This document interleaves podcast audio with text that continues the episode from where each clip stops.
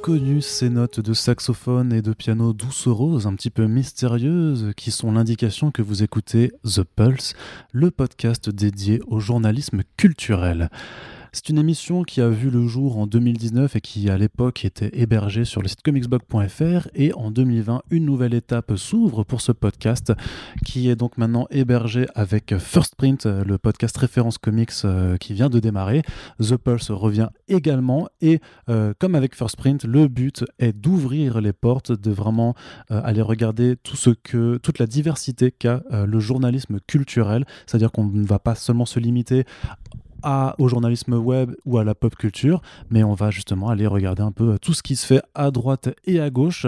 Bienvenue dans ce euh, premier numéro ou peut-être deuxième. Je t'avoue que à l'heure de l'enregistrement, euh, je ne sais pas encore si ce sera le numéro de lancement ou celui qui viendra juste après. En tout cas, vous avez pu découvrir toute la première saison qui a été réuploadée et remasterisée, si, si je puis dire, voilà pour savoir ce qu'était The Pulse. Et donc vous pouvez prendre le train avec nous avec ce numéro qui pose une question. Voilà, l'intitulé, euh, c'est un peu euh, qu'est-ce que ça veut dire être journaliste dans un milieu où il n'y a pas de journaliste, où il n'y a pas vraiment de presse? C'est une question euh, que l'on va poser à Yerim Sar. Bonjour Yerim. Bonjour. Ah, ah, non, mais non, si tu parles avec une voix toute douce comme ça, ça ne va pas le faire. Salut. Voilà, c'est bien. Alors, Yerim Sar, tu es journaliste. On te connaît euh, plus sous le pseudo de Splinter avec deux E, donc euh, pas comme dans les Tortues Ninja. Tout à fait.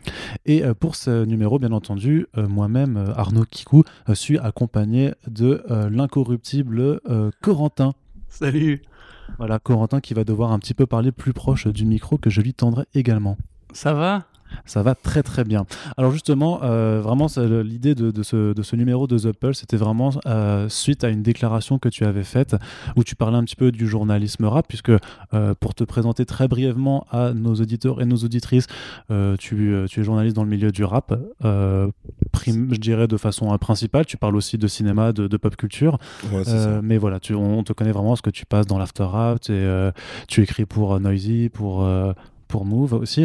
Euh, et justement, j'ai envie de vraiment te demander de but en blanc, qu'est-ce que tu as voulu dire dans cette émission où tu disais vraiment que notamment le milieu rap, c'est un milieu où il n'y avait pas réellement de presse euh, sur le rap. Euh, donc si je me rappelle bien, c'est quand j'avais dit que la presse rap c'était une presse sans journaliste. Voilà, pardon, c'est ça. bah en fait, c'était c'était un constat. C'est juste que euh, c'est pour le coup c'est pas en c'est pas en termes de genre avoir fait euh, des études pour ou quoi que ce soit ou avoir une carte de presse ou quoi que ce soit. C'est pas c'est pas dans dans cette euh, dans cette dimension là c'est plus dans la pratique en fait. C'est-à-dire que si je compare avec mes autres expériences de journalisme donc que ce soit en cinéma ou en société, on va dire sujet de société à peu près. Est-ce que tu penses que les victoires de la musique sont un sujet de société?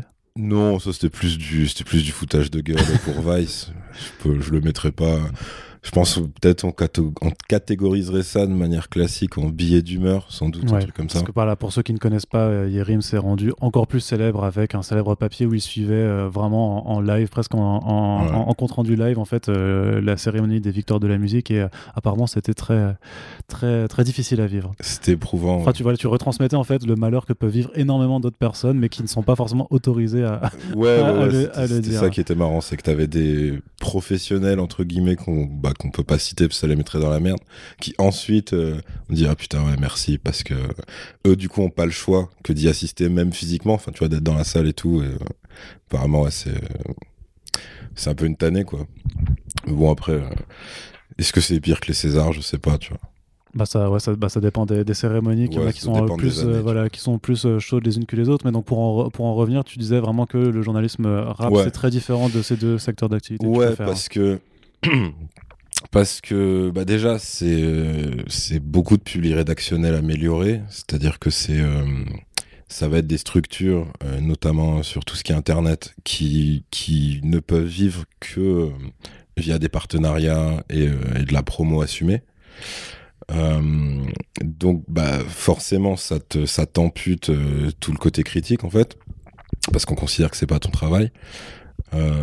ensuite il y a il y a le fait que du coup, on n'a pas trop, voire pas du tout de déontologie, en fait. C'est-à-dire que as. Hum, tu peux avoir des, des, des, journalistes rap, on va dire, qui, qui en même temps vont être vont être eux-mêmes euh, artistes, donc avec les conflits d'intérêts que ça peut engendrer, vont être eux-mêmes DJ, vont être eux-mêmes managers, vont être eux-mêmes euh, à bosser dans l'édition de musique, etc. Euh, ou qui peuvent faire du média training aussi. Donc ça, ça veut dire que tu vas un peu coacher des artistes pour qu'ils apprennent à savoir bien répondre à des questions d'interview, tu vois. Et parfois, c'est les mêmes après qui vont faire l'interview en question, donc c'est super, super étrange, quoi, tu vois, comme situation. Euh, mais ça, c'est juste au niveau cumul des mandats individuels. Mais après, si, on parle au niveau structure, ben ouais, il y a vraiment le fait de, considérer euh, que, que ton travail, en fait, c'est ni de faire de la recherche, ni de faire de la critique. Et quand tu fais de la critique, c'est que des critiques positives. Et là, pour le coup, ça concerne euh, malheureusement pas que les, les gros médias rap qu'on pourrait appeler professionnels, c'est-à-dire qui peuvent bah, qui savent produire du contenu régulier euh, et euh, monter une économie là-dessus, quoi, tu vois. Euh, mais ça concerne aussi en fait les bénévoles parce que eux, ils vont en fait faire exactement la même chose. C'est-à-dire qu'en gros, ça va, être des, ça va être des interviews complaisantes ou des critiques que positives. Mais eux, ils vont te dire, bah, c'est parce que vu vu qu'on n'est pas payé, on se voit pas parler de ce qu'on n'aime pas.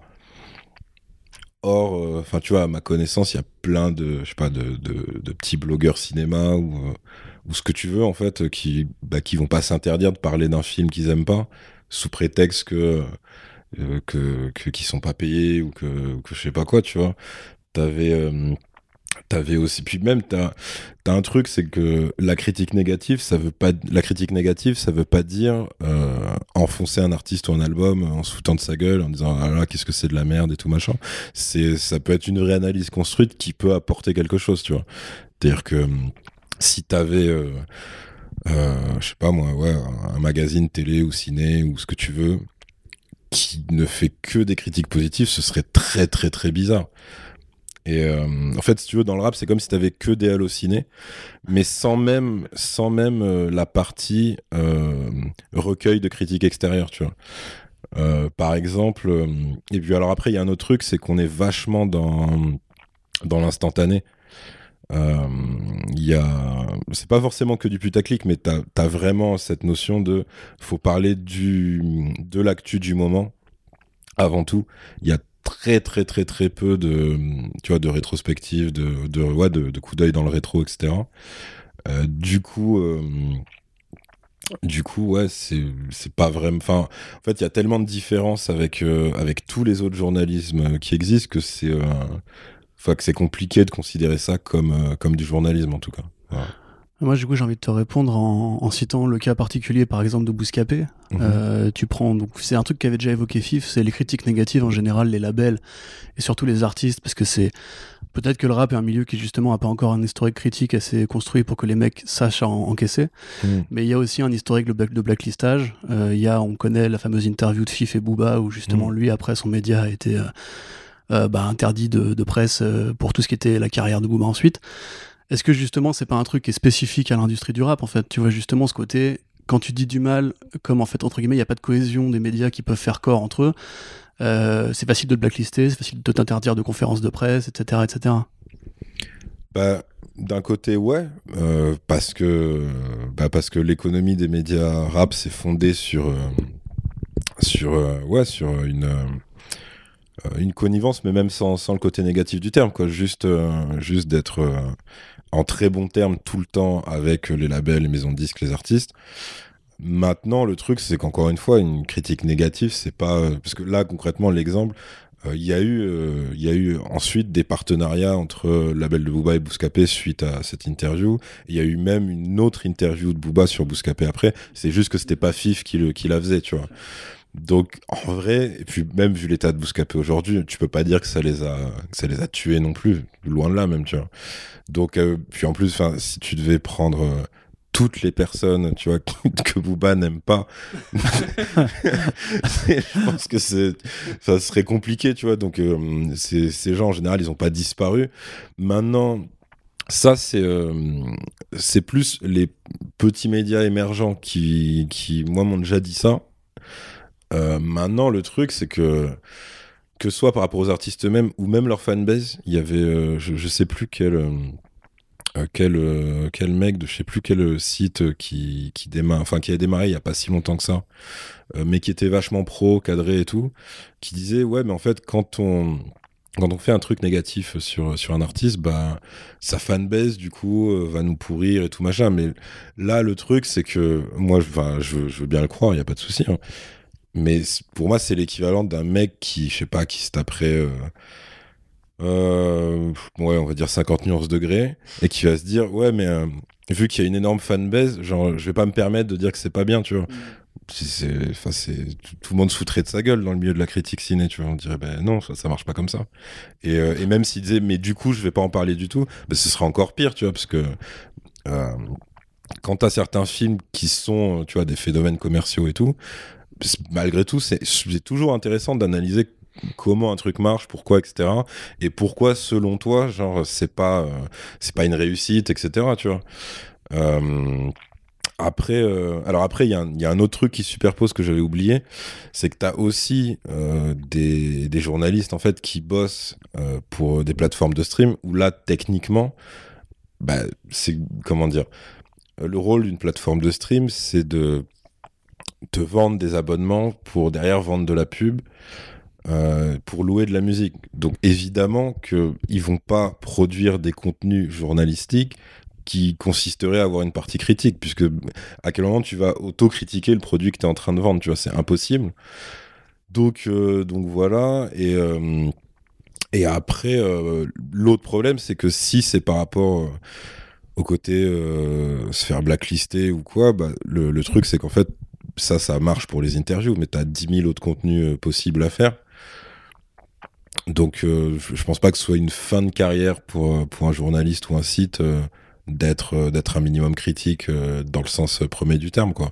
Après, et après, la galère, c'est que si t'appliques ce raisonnement-là pour, parce que là, en gros, on parle juste de dire qu'un album est pas terrible ou qu'un artiste a peut-être c'est peut-être fourvoyé dans un truc et tout donc c'est pas très grave en fait en soi par contre quand tu vas avoir des des, des, des, reproches plus graves à faire, tu vois, que ce soit sur euh, des agressions ou des Voilà, parce que euh, notamment dans le milieu rap, ces dernières semaines, euh, moi, la Squale, Romeo Elvis ont tous été épinglés pour des mmh, faits de mmh. comportement qui vont de, de simples remarques homophobes pour Cobaladé mmh. à vraiment des, des, témoignages en fait d'agression et de, de harcèlement sexuel.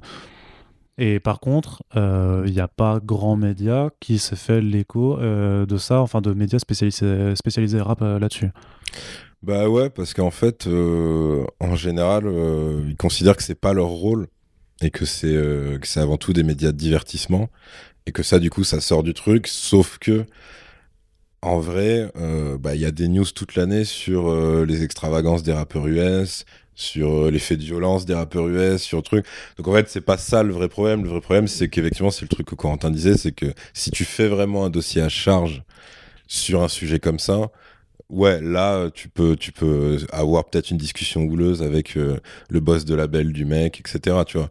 Mais le problème, c'est que si du coup tu fais l'autruche et que tu fais rien, bah en fait, euh, tu laisses la porte ouverte. Enfin, tu sais, c'est le principe l'autruche, c'est-à-dire, ok, tu, tu, mets ta tête dans le sol, mais tu tends ton cul. C'est-à-dire qu'en fait, le premier venu après peut, peut venir et genre, c'est porte ouverte. C'est-à-dire que là, nous, on a laissé le terrain du coup à la presse généraliste. Or, la presse généraliste, depuis qu'ils sont emparés de, de, ces, de ce style d'affaires dans le rap, c'est, j'ai l'impression qu'ils ont tous fondu sur le truc, genre, avec, tu sais, en arrière-pensée, euh, ça prouve quand même ce qu'on a toujours dit sur le rap. Le C'était une seule culture, ouais, c'est quand même des barbares, des voyous, etc. Euh, hmm. Donc, alors, ce qui est génial en plus, c'est que. Puis, et puis, que, que, tu. Enfin, quelque part, c'est aussi une autre forme d'autruche qui va en fait juste euh, quand même lever la tête, mais juste dans une seule direction. C'est-à-dire que ça, ça arrange peut-être bien en fait d'avoir un peu, je dirais, ces boucs émissaires euh, de, de, cette culture-là euh, populaire et qu'on méprise un petit peu, parce que ça évite de parler des affaires exactement pareilles, mais qui concerneraient des personnalités plus mainstream ou dans un style. Je sais pas, je sais pas si Étienne Dao d'un coup on découvrait ou, ou peut-être. un ministre de l'Intérieur. Ou un ministre de l'Intérieur par exemple. voilà, mais je pensais plus parler encore culturel, tu vois, mais genre, voilà, dans le showbiz, je sais pas, Vianney d'un coup qui est, qui est, qui est un agresseur. Euh, hop, euh, non, mais je sais pas pourquoi. Pas, non, mais il y a, y, a rien, y a rien contre lui, hein, je, je, veux dire, je, je, je sais rien, mais c'était en termes d'exemple. Mais voilà, c'est plus facile de dire, ah, mais regardez, comme elle moi, la squad, tout ça, euh, c'est des vilains, euh, plutôt que d'aller parler effectivement de, de, personnalités plus grand public ou voir ben, d'un certain Premier ministre. Ouais. Bah, ministre de l'Intérieur, pardon. Mais c'est qu'en plus, bah, après, on n'a pas de preuve que le Premier ministre, c'est pas non plus. Ouais.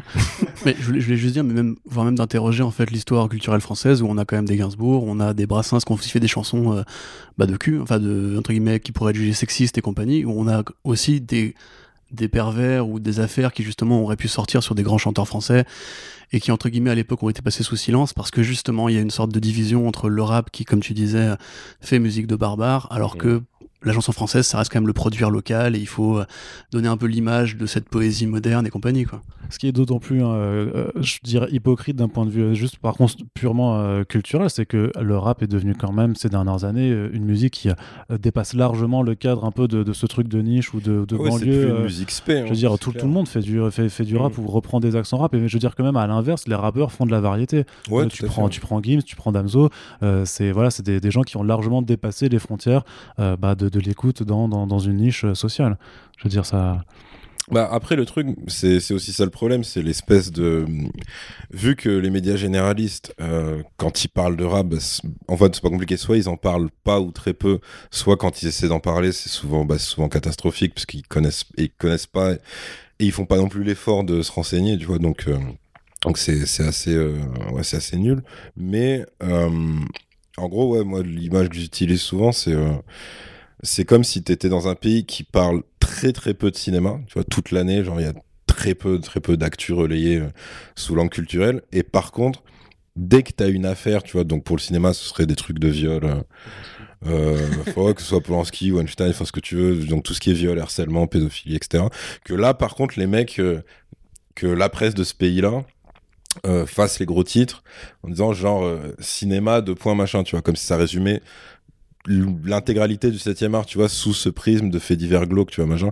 Bah là, c'est un peu, c'est un peu ce qui se passe pour le rap. Mais après, comme je t'ai dit, c'est aussi parce que, euh, parce que nous, bah, on lave pas spécialement notre linge sale non plus. Donc, euh, euh, c'est, c'est, logique qu'ils s'en emparent, tu vois, parce qu'il n'y a pas de, il y a pas de réponse. Genre là, dernièrement, apparemment, il y a une journaliste qui, qui, s'est fait virer, une journaliste rap, euh, qui s'est fait virer euh, de. Je crois elle, bossait pour 9.2i Disconnected. Et en fait, suite à ses prises de position sur. Euh, bah, contre le harcèlement dans le milieu de la musique, en fait, elle s'est fait têche pour ça. elle, a, elle a communiqué dessus sur Twitter et tout. Elle s'appelle Lola. Et en fait, ça, par exemple, c'est une info que France Info a relayée et aucun média rap l'a relayée, tu vois. Parce qu'il faudrait pas se fâcher avec un mec chauve qui habite à Miami. Donc, en gros, c'est, euh, enfin, tu vois, c'est ultra particulier comme truc. Et en même temps, euh, le fait que France Info relaie ça, alors que bah, tout, tout le reste de l'année, ils parlent pas spécialement de rap et tout, c'est aussi un problème. Pas, pas le relais, mais le fait que qui, qui n'aborde le rap que, que sous cet angle-là ou presque.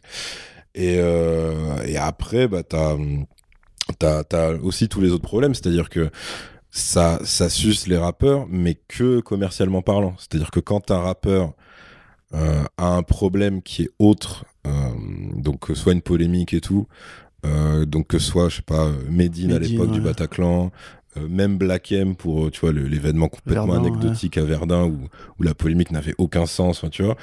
Bah, en fait t'as pas tant de papier que ça ou de ou de réactions ou même de tu vois de je sais pas de, de reportages vidéo ou, ou, juste de sujets vidéo qui sont faits pour les défendre tu vois c'est-à-dire que c'est vraiment, en fait, euh, quand je te dis ça suce les rappeurs, c'est vraiment euh, uniquement sous l'angle euh, soit tarifé, c'est-à-dire que c'est un plan promo, soit non tarifé, mais toujours pour un plan promo par la presse rap bénévole. Où en gros, ça va être. voilà, tous les albums sont géniaux et tout, et puis ça s'arrête là, quoi. Mais c'est vrai que quand t'as un sujet de société qui vient se superposer par-dessus, c'est ouais, il y a très très peu de, réactions de la presse rap aussi, tu vois. Donc en fait, dans les deux sens, ça cumule deux très mauvais côtés euh, du public rédactionnel, quoi. Tu parles notamment un peu de la, de la presse bénévole, mais est-ce que c'est réellement un milieu où il y a tant de bénévoles que ça? Parce que c'est vrai que tu vois, quand j'ai lancé The Pulse, nous, on vient un peu de la presse comics, on va dire. Mhm. Et clairement, bah voilà, le comics, c'est quoi? Euh, Certes, il y a des millions de gens qui vont au ciné, mais vraiment, le comics en tant que tel, c'est 10% du marché de la BD française. Et c'est un milieu où justement, on s'est on, on s'est rendu compte, et on savait, parce qu'avec Corentin, on fait ça depuis quelques années, et on est passé par la case bénévole, mais que justement, c'est un milieu où, en fait, il y a quasiment que ça. Il y a quasiment que des bénévoles, et on a un peu cette même problématique du fait que les grands médias, en fait, alors heureusement, c'est pas que avec des, euh, des sujets de société, parce que même si on en a aussi, euh, c'est pas ce qui fait les gros shows, mais grosso modo, nous, nos faits de société, c'est quand un film arrive ou quand une nouvelle Oui. série débarque sur Amazon Prime Video. Et en dehors de ça, bon, bah, les comics, euh, j'ai envie de dire, on s'en branle un peu, tu vois. Mhm. Mais le rap, c'est quand même vachement plus, ce que je disais avant, c'est quand même vachement plus grand public. Et du coup, ça m'étonne un peu de, de, de me dire que, euh, en fait, ouais, t'as tellement de bénévoles là-dedans, d'une d'une part. Et, et surtout, alors pourquoi les, les médias qui sont professionnalisés ont, peur C'est alors c'est parce qu'il y a une- vraiment une telle promixité. Promixité Euh, Promiscuité, promiscuité. Euh, Pardon. En- alors honteux. déjà pour, pour la première question sur les bénévoles, si il y en a parce qu'en fait il y a profusion de, de, de nouveaux médias rap sous plein de formes possibles. Donc euh, Après, j'ai envie de dire, est-ce que euh, ouvrir euh, une chaîne YouTube pour décortiquer un album ou faire des stories sur Instagram pour dire j'ai bien aimé ce son, c'est vraiment, Ouais, vraiment, non. tu vois, il y, a- il y a des limites aussi à ce que c'est vraiment le, le journalisme dans ce cas-là. Ouais, bien sûr. Non, après, quand je, quand je te dis, quand je te dis bénévole ou, même semi-bénévole, si on veut élargir à ceux qui n'en vivent pas, mais qui peuvent avoir quand même un micro-revenu Ouais. par leur activité. non, ce que je veux dire par là, je compte, je compte ceux qui ont, qui, qui produisent quand même du contenu, tu vois. Donc, euh, donc ouais, effectivement, je vais, je vais, je vais pas compter juste euh, un compte Twitter qui, qui fait des threads. Euh, En- ça- en- encore que parfois tu pourrais dire que euh, il y a des threads qui seraient plus intéressants que des articles. Bah, Il y a des threads qui sont plus euh, intéressants ouais. que des articles, où Ouais. tu apprends plus de choses. Mais, euh, mais effectivement, non, c'est c'est plus sur la régularité du contenu, en fait. Et, euh, mais ouais, ouais, t'as as des. T'as malgré tout des. euh, Alors, c'est uniquement euh, sur Internet, évidemment. Euh, t'as malgré tout pas, mal, pas mal de bénévolat. Déjà parce que. bah, Il y a ce que tu disais, c'est-à-dire que quand tu débutes, c'est très compliqué de te faire payer pour parler de rap, tu vois, concrètement. Sauf à intégrer illico une grosse structure. Donc, euh, donc ouais, il y a, déjà tout ce côté-là. Et ensuite, il y a le fait qu'ils sont vraiment très, très, très, très, très nombreux. Donc forcément, tout le monde peut pas décrocher direct euh, la timbale et tout. Donc, c'est pour ça qu'il y a malgré tout pas mal de bénévoles. Après, pour la deuxième question, euh, bah, en fait, ça, parce que pour revenir sur, sur ce problème-là, c'est c'est pas parce que c'est des contenus non journalistiques que c'est des mauvais contenus. C'est-à-dire que hum, tu peux produire des trucs qui sont extrêmement euh, qualitatifs en partenariat, en gros, avec euh, le rappeur ou sa maison de disques. Tu, peux faire un contenu. euh, bah, je sais pas. Bah, genre, moi, par exemple, genre, je fais rap-jeu. Rap-jeu, c'est pas. Enfin, si je commençais à prétendre que c'est du journalisme, Enfin, genre, euh, jetez-moi des cailloux, tu vois. Enfin, il y, a- il y a un moment où tu dis non, c'est juste du divertissement. Il n'y a pas d'édito. Et c'est pas parce que t'apprends deux, trois trucs euh, au gré d'une question ou quoi, euh, voilà, ou, ou qu'il y a un mec en robe de chambre qui dit oui, en telle année il s'est passé ça, que soudainement ça devient waouh, on fait ça pour la culture. Non, on fait ça pour l'argent de Red Bull et puis pour rigoler, c'est tout, tu vois. Y a- donc, donc non, ce que je veux dire, c'est que même chez les autres, tu vois, euh, tous ceux qu'on pourrait citer, que ce soit euh, Bouscapé, euh, je sais pas moi, vraiment tous, hein, sans, exception, euh, tu peux produire de l'excellent contenu, soit divertissant, soit, on va dire, ludique, informatif, tu vois. C'est juste que ce sera pas du journalisme, ça va être du contenu autour d'une thématique rap ou d'un artiste. Par contre, euh, pourquoi du coup tu as cette espèce de hantise ou c'est même pas une hantise maintenant, c'est juste une habitude qui a été prise comme ça. C'est-à-dire que c'est vraiment des gens qui, qui vont euh, avoir tous les prétextes du monde pour ne jamais, euh, jamais, jamais, jamais être critiques. Comme je t'ai dit, tu vois, il y en a, ils vont dire, bah, notre business ne fonctionne pas comme ça. D'autres, ils vont dire, c'est pas notre rôle. D'autres, ils vont carrément dire, on n'aime pas faire ça. Euh, et d'autres, ils vont te dire, euh, oui, effectivement, on craint les fanbases, les retours, les trucs, les machins. Mais donc, en fait, tu peux, tu peux avoir toutes les excuses du monde. D'autres qui peuvent te dire aussi, par goût, on n'a pas envie, en fait, de perdre notre temps, euh, justement, vu qu'on n'est pas ou peut payer, on préfère parler de ce qu'on aime plutôt que de se forcer à machin. Mais voilà, ça, bah, fois, comme- comme ceux- ceux qui nous écoutaient savent que notamment nous, c'est des, des choix qu'on faisait où on, Mm. où on se disait, euh, bah oui, euh, on, a une telle quantité de temps, il y a tellement de bouquins qui sortent chaque mois. Effectivement, bah, on préfère euh, mettre en avant les trucs euh, qu'on a envie de faire kiffer, quitte à ce que ce soit des trucs vraiment encore plus de niche dans un truc qui est déjà de niche, plutôt que de, de s'évertuer à taper sur le gros truc que de toute façon, au pire, tout le monde va acheter euh, parce que, bah, a- a- a- après, il y a un intérêt à la critique, il y a, il y a un intérêt effectivement à être aussi négatif, mais quand tu as effectivement que ce laps de temps limité, ou juste parce que effectivement, bah, t'es pas non plus euh, payé euh, 12 millions par mois, bah, en fait, bah, voilà, tu, préfères faire, faire des choix. Et, après, cette crainte du fan enfin, de, la fanbase, c'est peut-être aussi un argument qui est euh, devenu de plus en plus euh, régulier au fur et à mesure que les fanbases ont pu se développer et avoir un écho de plus en plus important auprès des médias ou des, ou des gens qui, euh, qui parlent de... Bah, c'est beaucoup ces les réseaux sociaux aussi. Ouais. qui- ouais, ouais. Après, il y, a, un- y a un truc pour le coup euh, historique dans la presse rap euh, qui explique euh, ce positionnement-là. Euh, c'est que vu que on, si, tu, si tu remontes, faut toujours remonter à la source. Si tu remontes à la source, donc on n'est pas aux États-Unis, on est en France. Donc, vu qu'on est en France, euh, on n'est pas dans un pays où le rap euh, a été spécialement aimé ou respecté. Donc, l'économie en fait des médias rap, c'est juste qu'ils n'ont pas eu le choix. C'est-à-dire que les seuls qui leur donnaient de l'argent au départ, c'était les gens directement liés au rap en fait. Les marques ne voulaient pas en entendre parler. Maintenant, il y a plein de partenariats avec des marques, mais c'est ultra récent en vrai dans l'histoire du rap. Dans, dans l'histoire du rap, ça aurait dû arriver il y a 20 ans, tu vois, par rapport au succès commercial et tout. Euh, là, tu vois, on voit bien tout ce qui est, euh, euh, tout ce qui est sponsoring. Que ce soit des marques de soda, des marques d'alcool, euh, des marques de sap. euh, Enfin, tu vois, le- l'historique de Lacoste, c'est ça. Enfin, c'est des mecs qui ont rejeté le rap, mais qui ne voulaient pas entendre parler ni de rappeurs, ni du public que ça leur apportait. Alors pourtant, ils acceptaient, enfin, ils ont jamais refusé de vendre un polo à une Kaira, tu vois. Ouais, non, c'est ça. Mais- C'était en plus, c'était euh, c'était une marque qui était euh, bah, prisée euh, dans le Oui, oui, milieu. non, mais, mais, mais ils, ne- je veux dire, à la Puis là, tête de la marque, ils, ils ne voulaient pas. En fait, ils étaient dans le déni de cette clientèle-là. Donc c'était Ils vraiment sont remis, mais pas au bon moment, du coup. Enfin, pas avec les bonnes personnes. Et du coup, après, ouais, ils ont, euh, ils ont eu un super flair puisque ouais, ils ont pris Roméo, ils ont, ils ont pris euh, Roméo, Roméo Elvis et moi à la squale. Mais donc euh, félicitations, ça, ça valait le coup de rejeter Arsenic à l'époque. Mais, euh, mais en gros, euh, vu que, donc quand tu n'as quand tu n'as rien en appui euh, ni en reconnaissance, c'est-à-dire que euh, les, euh, le, côté, euh, le côté mainstream institutionnel va pas te reconnaître non plus. Euh, là, c'est même plus en termes journalistiques ou quoi, c'est juste même en créateur de contenu intéressant. C'est-à-dire que c'est juste, euh, bon, bah, il y a des mecs bizarres qui font des sites sur le rap. Voilà.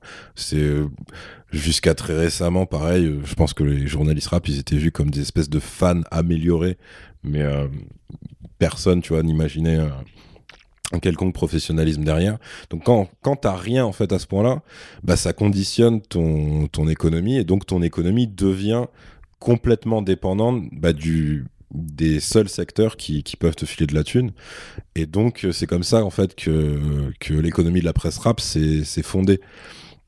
Donc évidemment ça engendre un, certain traitement de l'info et, euh, et après bah, c'est pareil si, tu veux si tu fais euh, si tu fais que du contenu sponsor, à part certaines marques euh, plutôt ouvertes, tu vois, euh, bah, elles, elles veulent pas non plus euh, de la critique ou du drama, tu vois. Donc, euh, c'est aussi ça. C'est-à-dire qu'on est aussi, euh, je pense que le, pays dans lequel t'es et, la et surtout la considération de la musique, donc en l'occurrence le rap, euh, dans laquelle t'évolues, conditionne en fait ce journalisme-là. Parce qu'il y en a d'autres qui vont plus faire de la psychologie de comptoir et qui vont te dire, en oubliant l'aspect économique, ce qui, à mon sens, est très con parce que c'est quand même ça qui, qui va tout conditionner.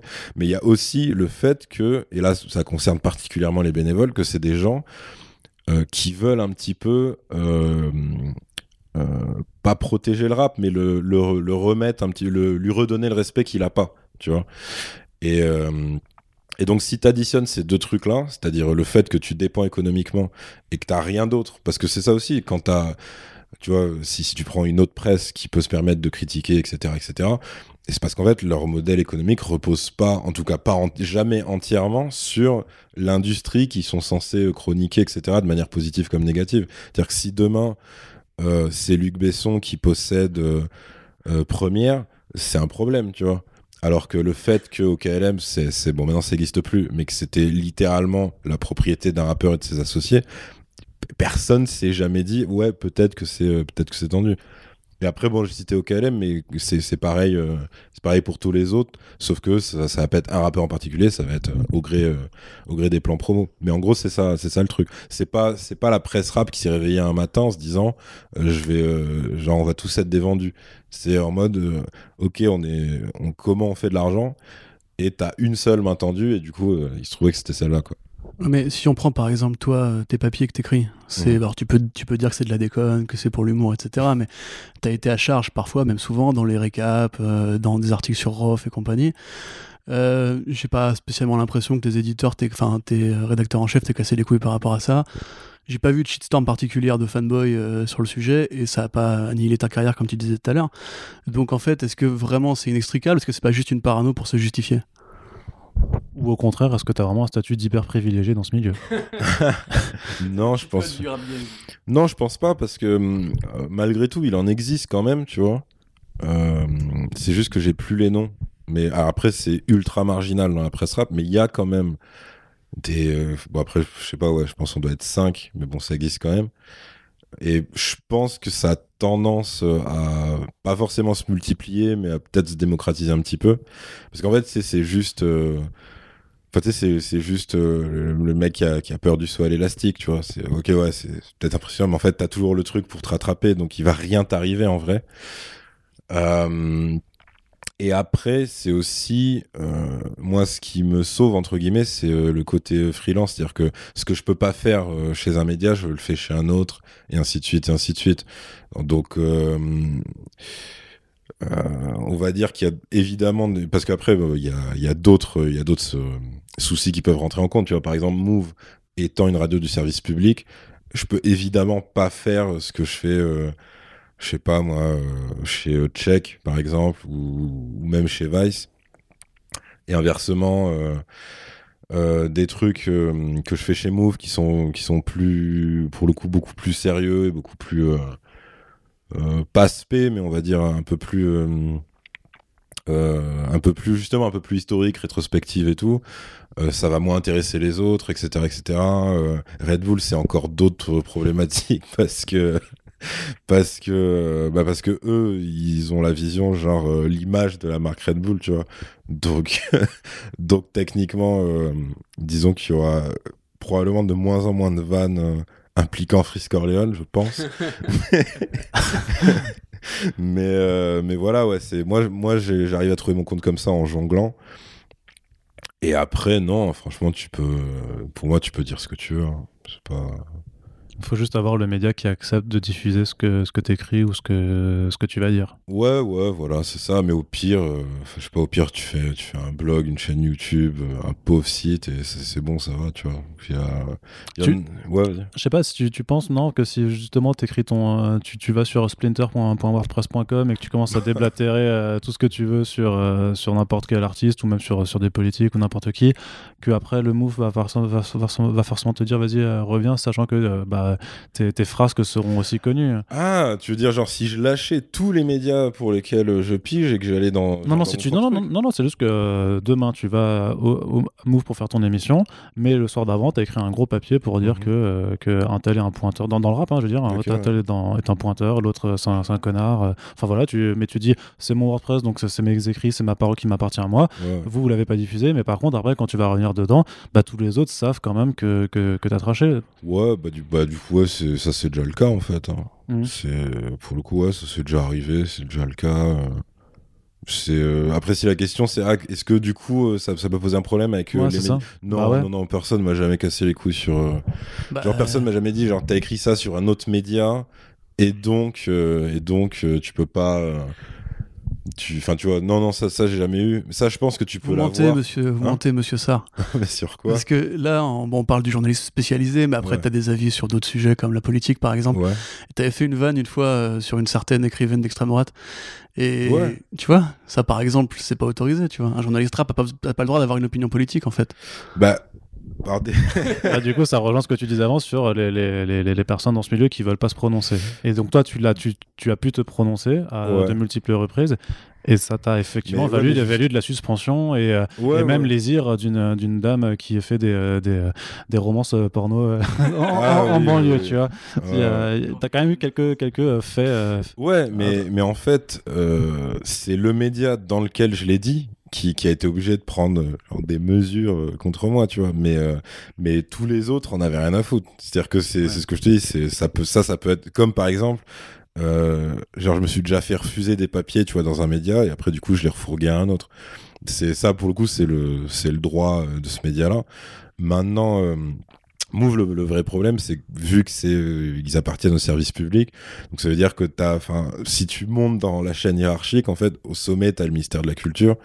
Et donc, en fait, c'est ça. Maintenant, en vrai, pour cette histoire-là, euh, le vrai truc, c'est que, bon, si, maintenant, on peut le dire, parce que c'est, il y a plus, Il y, a, il y prescription. euh, Donc, un petit rappel des faits pour ceux qui qui connaissent pas forcément Ouais. l'histoire. Que, que s'est-il passé? Donc en fait, euh, c'était en pleine polémique euh, Nick Conrad, donc qui était un rappeur qui avait fait un morceau qui s'appelait Pendez les Blancs, et il était passé dans l'émission de Pascal Pro, et donc il s'était retrouvé face à une meuf qui s'appelle Charlotte Dornelas, qui donc lui avait dit ouais. euh, genre en gros, si en gros si vous n'êtes pas content, rentrez, enfin rentrez chez vous. Alors qu'il lui avait dit trois fois qu'il était français.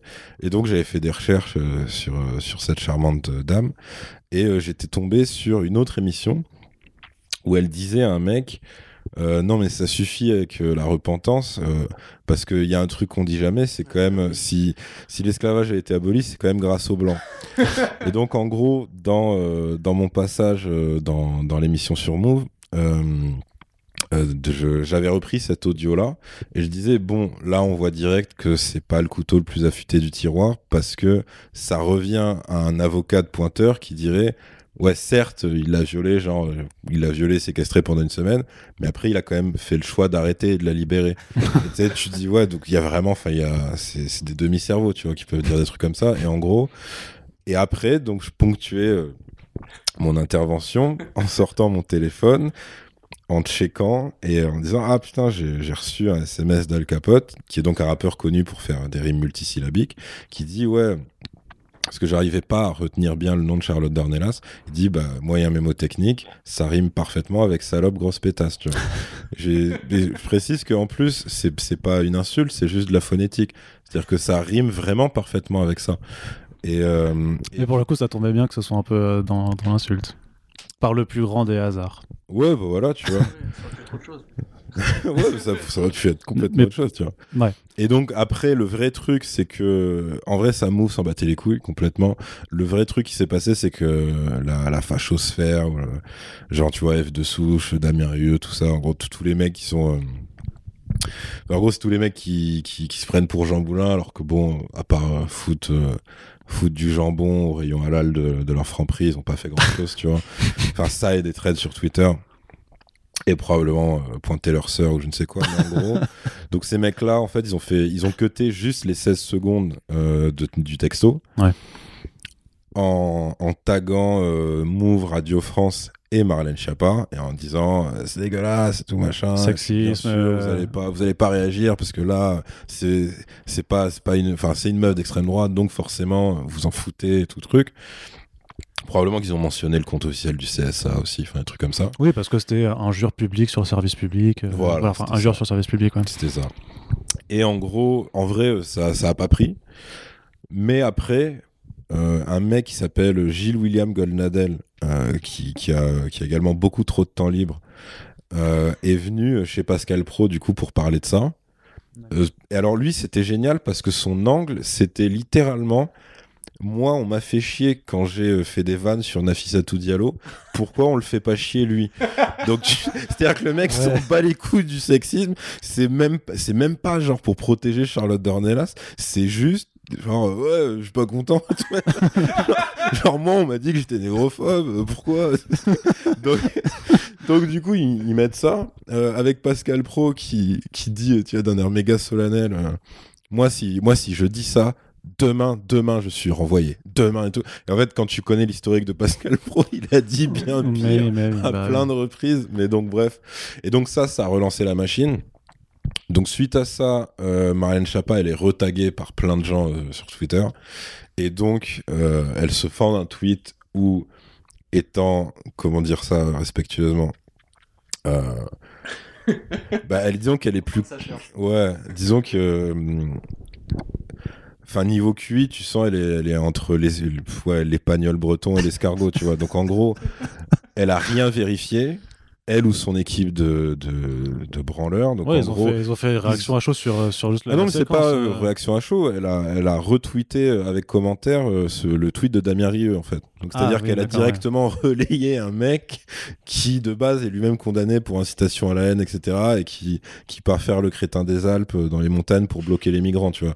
Donc, euh, elle fait ça. Elle fait ça en pleine nuit parce qu'elle était en déplacement, je sais pas, dans, dans, le trou du cul du Canada ou je sais pas où. Et en gros, euh, donc le lendemain, euh, le, boss de Move m'appelle. Il dit Bon, bah voilà, là, vu qu'elle elle a réagi, bah, on est obligé de prendre une, mesure symbolique et tout.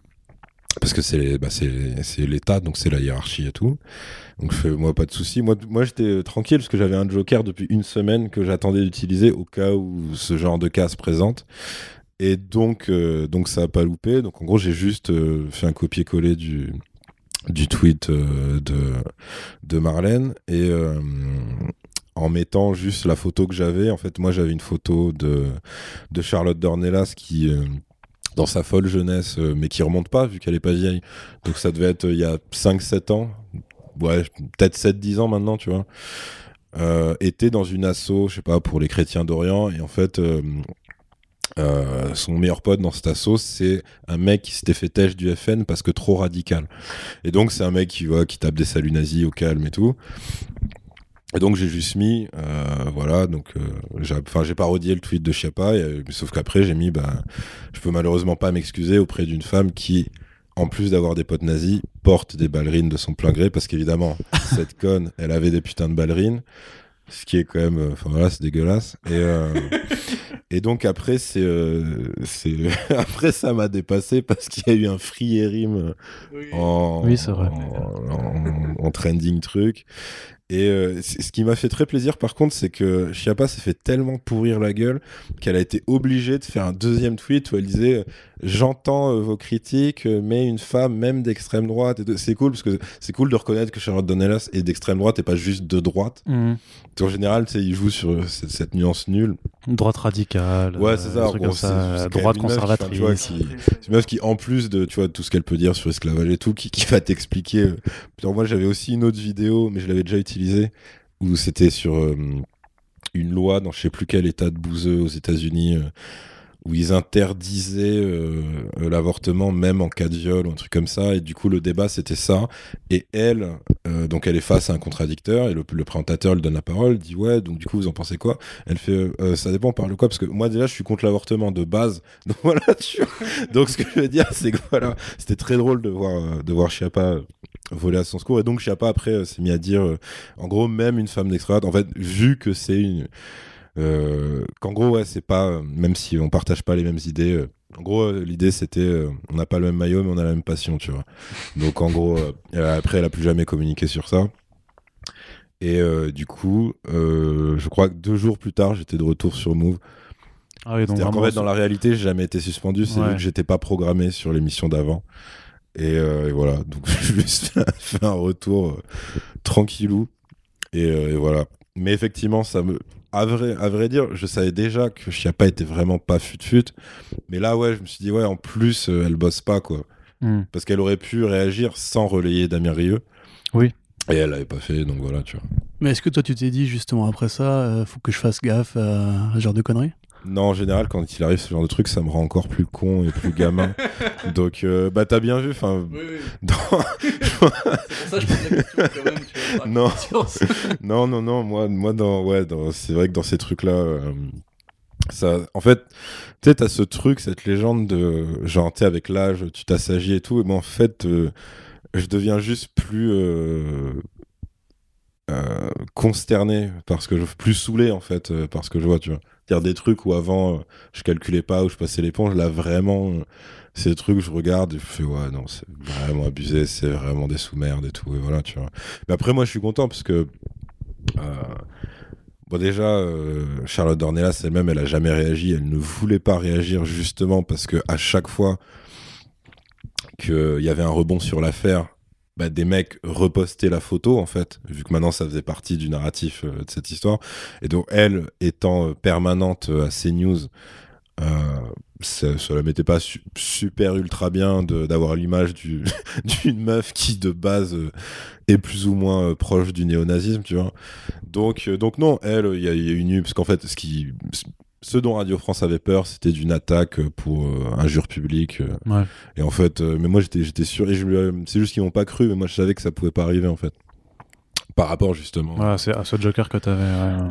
bah, par rapport à de Joker et par rapport à son, c'est, si tu veux, quand t'as dans une affaire comme ça, quelqu'un d'inconnu comme moi face à une figure médiatique, c'est la figure médiatique qui a tout à perdre. Moi, tu vas me faire quoi en vrai? Hmm. Bah, je veux dire, Moi, je parle de rap et de cinéma. Bonjour, au revoir. Enfin, voilà. Mais justement, pour revenir par contre sur le, sur le rap, le fait que Est-ce qu'on quand pourrait même. rester sur Charlotte et Marlène je, sais, je, sais, je sais pas, non, parce que ça, ça s'éloigne un peu trop du, du- de l'angle culturel.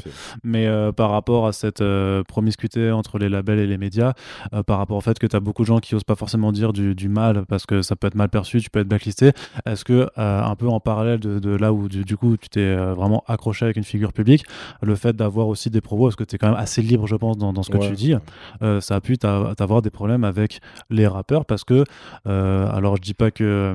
J'ai envie de prendre l'exemple juste de, de, de, de la série euh, Validée qui est sortie euh, en début Mhm. d'année sur Canal, où tu vois bien que les, les rappeurs, si tu leur dis pas du bien, ils peuvent limite s'en prendre à toi et venir te Mhm. dire, te, te faire les gros yeux. Est-ce que c'est quelque chose, du coup, est-ce que tu as pu avoir genre des bifs avec, avec des rappeurs suite à des propos que tu avais eu Et pas forcément déplacés, mais juste parce que tu as dit.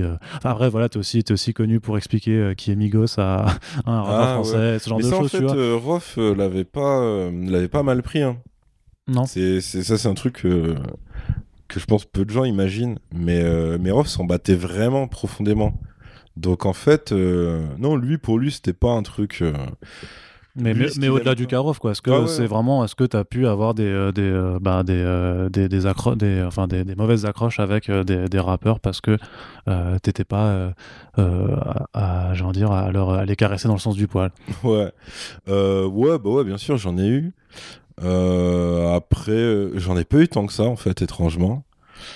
Parce que, parce que j'ai l'impression qu'en gros, tant que c'est fait. En fait, j'ai l'impression qu'ils prennent plus mal euh, quand ça vient pas. euh, vient pas du milieu rap, en fait, quand c'est pas une critique interne. Euh, quand c'est pas quand c'est pas argumenté.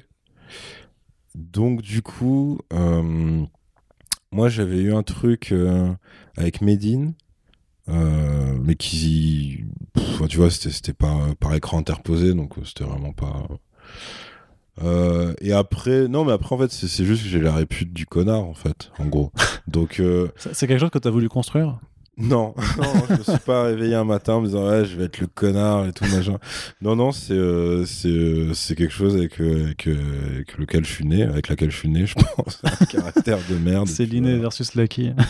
Mais euh, non, je pense que j'ai euh, parce que des gens par contre m'ont dit des rappeurs euh, genre genre euh, t'as pensé quoi de tel truc?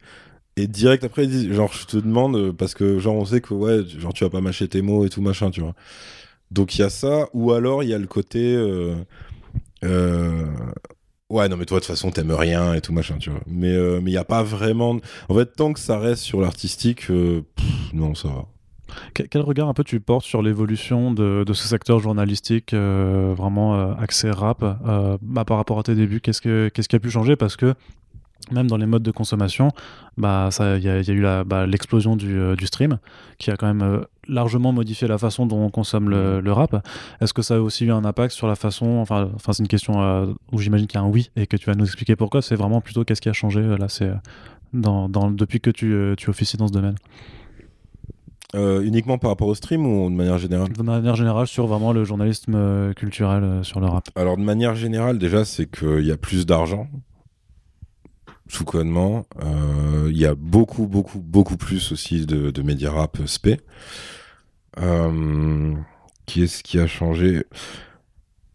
Euh, ah oui, et puis à l'usure, euh, le regard extérieur en termes business a changé aussi.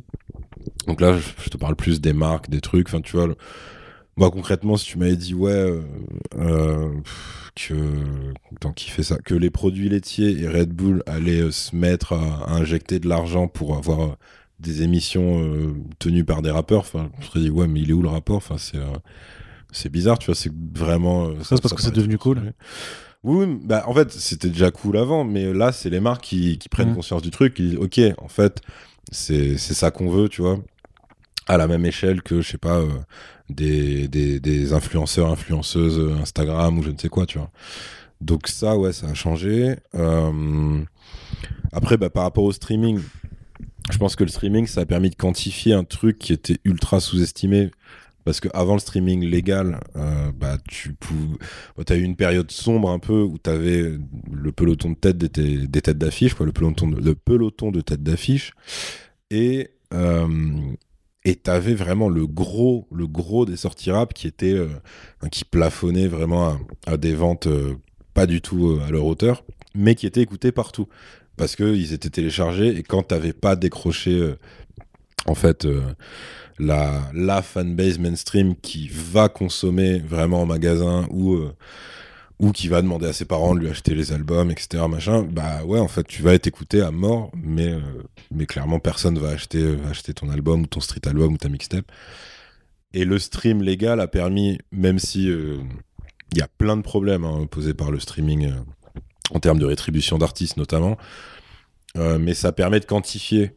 Donc, c'est très compliqué parce que tu avais beaucoup de gens, et là, ça peut aller du propriétaire de salle au programmateur radio, au propriétaire de boîte, en passant par, euh, euh, euh, un chef de projet d'une marque, de de dire d'être dans le déni de dire ouais mais est-ce que ça marche tant que ça le rap là tu peux là tu peux plus c'est mort enfin c'est que des rappeurs ou presque qui, qui vont truster euh, les, tu vois, les certifications or, platine, diamant, que ce soit sur des singles, des albums et tout, avec, avec des chiffres euh, vraiment, vraiment monstrueux. Donc ça, en fait, ça, ça oblige à un petit changement de regard. Bon, par contre, le truc, c'est que euh, c'est aussi un angle qui est qui maintenant est vu et revu, c'est des gens qui en fait ne savent toujours pas parler de rap en tant que musique. Donc ils vont te parler que de chiffres.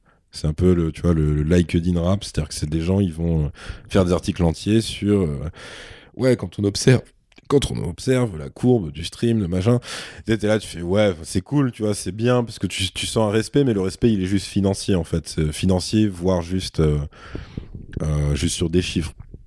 Mais effectivement, ouais, ça, ça, ça change.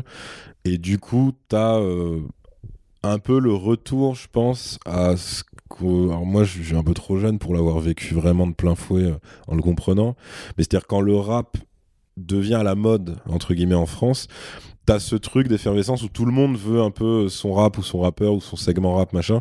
Là, en ce moment, t'as un petit peu ça, mais c'est toujours fait de manière euh, ultra superficielle en fait. Mais justement, t'as pas l'impression qu'il y a aussi un, une sorte, tu parlais de de recherche, une sorte de retour ou même de développement un petit peu des papiers de fond, d'analyse, euh, je pense à Yard par exemple, ou euh, même Vice ou Check Check Check, tu vois, justement, des mecs qui vont aller un peu plus dans le fond des choses et pas juste faire de l'actu, ou même du regardez, il a clippé ça, c'est trop bien, etc. Euh, même toi, t'as fait des cartographies un petit peu justement de l'histoire du rap de Memphis et compagnie, mmh. des trucs qui justement parlent à une génération qui a grandi avec ça et qui veut un peu en apprendre plus sur l'histoire en fait de, de ce milieu-là. Alors, euh, est-ce que j'ai l'impression qu'il y en a plus qu'avant hmm. Non, en vrai, non. Hein. En vrai, non. Moi, j'ai pas, pas l'impression qu'il y en a plus qu'avant, je t'avoue. Parce qu'il y en a, mais, mais ça reste. Euh, enfin, genre, c'est quoi C'est peut-être moins d'un pour cent. Si, tu ramènes ça à toute la production, tu vois, de news, de, de vidéos, d'interviews, de, de, trucs d'actu, actu en vrai, les papiers de fond, de réflexion, il y en a, hein, mais c'est. Enfin, moi, pour moi, on est sur du 1%, quoi. Après, euh, mais c'est cool que ça existe, mais euh, c'est pas, pas encore la majorité. Après, après, par contre, comme je t'ai dit, tu peux euh, produire du contenu pour le coup, pas forcément axé sur la partie divertissement et faire par exemple des critiques d'albums qui certes vont être malheureusement toutes positives, donc ça caresse euh, les rappeurs dans le sens du poil, mais qui vont être vraiment fouillées. C'est-à-dire c'est pas quelqu'un qui se force à dire c'est bien parce que c'est bien, ça va vraiment être un truc euh, euh, super étayé, documenté de A à Z, etc. après, après j'ai oublié en fait la suite de la question. C'est pas grave. Bah, de toute façon, moi je voulais rebondir, donc c'est pas grave euh, d'avoir oublié la, suite.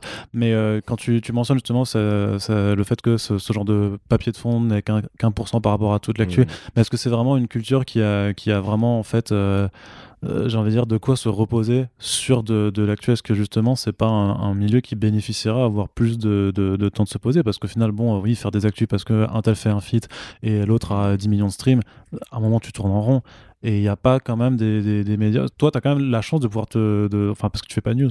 Tu fais pas, tu fais pas trop, trop, trop d'actu. Donc, tu as quand même cette liberté et quelque part cette chance de, de pouvoir euh, en fait t'émanciper un peu du diktat de, de, de l'actu qui, euh, bah, qui vraiment gangrène énormément de médias encore plus bah, partout, mais particulièrement dans, dans, le culturel et dans nous, dans, le pop culturel aussi, où euh, clairement euh, c'est fatigant et surtout qu'à un moment où ça t'es es tellement pris dans, dans, dans, dans, cette, dans cette spirale que ça devient justement, ça, ça, ça devient vide de sens. Et alors que justement, ben, dans un milieu tel que celui-là, comme, dans d'autres, tu as, plus de mérite en fait à pouvoir te poser et à proposer quelque chose de bah, simplement juste, juste, un peu plus construit et pas être juste devenir débile à, mmh. à, à, voilà, à, faire de la news.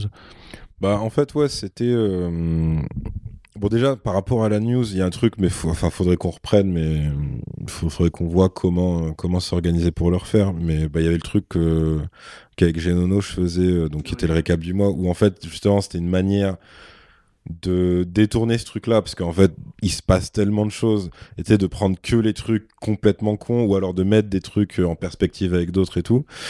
Euh, et ouais, ça, ça je pense qu'on y reviendra forcément à un moment, parce que même nous, je pense que ça nous manque un peu. Et, euh, et après, par contre, ouais, bah, je pense comme n'importe quel euh, secteur culturel, c'est toujours bénéfique en fait de pouvoir se poser, de faire un truc un peu déconnecté de l'actu, tu vois. pour le coup, alors moi j'ai parfois la chance de pouvoir le faire surtout sur euh, Move et sur euh, Vice. Euh, et étonnamment, parfois, elle écrit sur Red Bull. mais, mais là, pour le coup, d'autres le font. Maintenant, je te dirais que le problème, c'est que c'est surtout de l'écrit. Donc, en fait, tu te coupes tout un pan du public qui est que sur le clic et la vidéo. Et c'est pour ça aussi qu'on a, comment dire, on n'a pas trop le côté patrimoine, en fait, dans la français. C'est-à-dire que euh, tu vois, il y a tout le monde qui s'est foutu de la gueule de Koba sur euh, Rap Jobs qui connaissait pas Ayam. Là, pareil, on a. Alors, je sais pas, ça dépend quand, euh, quand, quand ce podcast va sortir, mais au cas où, donc je vais pas dire le nom de l'artiste, mais disons une jeune chanteuse qui nous a fait un magnifique C'est qui Mafia qu'un free Et mais le truc, c'est que quand tu vois, en fait, l'âge de Koba, c'est normal parce qu'en fait, quand lui, il est en âge de commencer à écouter de la musique, bah, IAM, ils sont déjà sur le déclin en vrai. C'est-à-dire que quand je dis sur le déclin, je parle pas musicalement parlant, je parle juste médiatiquement. Ils, sont, ils font plus de plateau télé. Euh, vu qu'en plus Akash et Shuriken c'est pas de Joey Star donc il n'y a pas des frasques extra musicales il n'y a pas de pont avec le showbiz ou le cinéma c'est vraiment des musiciens pas purs. De donc en fait moi Goba ça me choque pas. Par contre là où c'est un échec c'est que normalement tu devrais, même sans devoir être un digger, avoir des médias rap qui, parfois, te font, tu vois, des rétrospectives, des trucs, des machins, y compris à l'écran, y compris en vidéo. Surtout qu'en plus, le, tu sais, le, la dogmatique, c'était mieux avant, euh, ça, ça marche bien en général, tu vois, de faire ah, le rap c'était mieux avant, ah, machin. Donc il y a, y a, des raisons à le faire, tu vois, même pour brosser un peu les, les, les anciens. Mmh. Mais t'as as des trucs comme ça, genre je pense par exemple à Arte qui a fait justement une série euh, sur l'histoire du rap et tout, ça commence à arriver, mais comme le fait le média est peut-être encore trop jeune en France, il n'y a pas encore ce regard rétrospectif en fait. Bah il y a ça. Alors en fait, vu qu'il y a quand même, euh, je pense qu'ils ont cramé que c'était quand même un manque et que ça pouvait intéresser des gens, y compris des jeunes, parce que c'était ça la grosse erreur de lecture, c'était de s'imaginer que en gros ça va par génération et que la nouvelle génération ne peut s'intéresser qu'à euh, son actualité à elle, et genre que ce soit euh, des petits cons qui auraient euh, soi-disant pas les capacités pour s'intéresser à ce qu'il y a eu avant eux, ce qui est complètement faux. Bah déjà, enfin. Après moi, mon défaut professionnel, enfin ma déformation professionnelle, c'est que je vais tout ramener avec un parallèle au cinéma. Enfin, je veux dire, t'imagines si on faisait ça pour le ciné, ce serait une catastrophe absolue. moi, je veux bien croire que ouais, quand tu grandis avec les trucs de ton époque, mais il y a toujours un moment où tu vas t'intéresser à des trucs qui ont eu lieu avant soit parce que tu en as entendu parler d'une manière ou d'une autre, soit juste parce que tu es curieux, tu vois. Et pour le rap, bah, c'est pareil. En tout cas, moi, je sais que j'étais comme ça. Euh, J'écoutais des trucs euh, assez tôt, mais qui étaient beaucoup plus vieux que moi, quoi, tu vois, qui n'étaient pas du tout de ma génération. Euh, et je pense que, alors pas tous les auditeurs de maintenant, mais c'est sûr qu'une partie peut être que intéressée par euh, des trucs rétro. tant qu'on les tant qu'on leur euh, tant qu'on les bassine pas avec justement le regardez c'était mieux avant. Ce que vous faites et ce que vous écoutez c'est de la merde tu vois. Parce que ça alors ça c'est aussi un écueil que les gens ils ont c'est euh, de, s'imaginer que euh, tu vas convaincre entre guillemets un jeune en lui pourrissant la gueule et en lui disant regarde mon temps machin. Alors qu'en fait c'est le pire truc à faire c'est la pire mm. pub que tu puisses faire pour pour ce que toi t'écoutais. Mais mais ouais il y a il y a des papiers comme ça sur des sites écrits il va y avoir, il me semble, un podcast euh, euh, genre qui, va raconter un peu l'histoire du rap en France. Et, je sais que hum, avec Mehdi, Nifa et Sandra, je fais un truc qui s'appelle Tier List. Donc en fait, le prétexte, c'est le classement. En fait, je sais pas si tu vois Super Ciné Battle de, ouais. Donc c'est un podcast de. Bon, vraiment, si toi tu vois, mais que les gens qui t'écoutent voient pas, ça sert à rien ce que je viens de dire. mais euh, disons qu'en gros, euh, Super Ciné Battle, c'est un, un, podcast avec un, un, un, pitch un peu, un peu fou qui est on va classer tous les films de l'histoire. Point. Donc, euh, donc ils prennent tous les films, ils font un méga classement. Donc ça fait je sais pas combien d'années qu'ils le font maintenant. Donc évidemment, c'est un truc infaisable et impossible. Et donc nous, on a fait ça version rap. Et évidemment, la partie classement, en fait, c'est juste un prétexte. de fin d'émission. Mais en fait, euh, tout, dans tout le reste de l'émission, c'est qu'on revient sur des albums. Et là, pour le coup, ça peut être des vieux albums, entre guillemets. Euh, nous, je crois que notre règle, c'est euh, il faut que l'album ait plus de 3 ans. Je crois que c'est juste ça. Et du coup, ouais, on en prend 5 par émission et on essaie de, de, de quadriller un peu plusieurs époques différentes.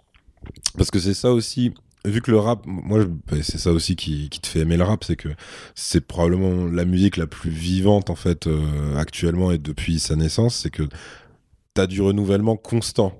Donc en fait, c'est super facile de se noyer complètement dans l'actu. Et, si tu prends pas le recul d'avoir complètement oublié un truc, alors qu'en fait ça fait que deux ans, tu vois. Mais deux ans pour l'actu rap, c'est une éternité, c'est vraiment mmh. une dinguerie.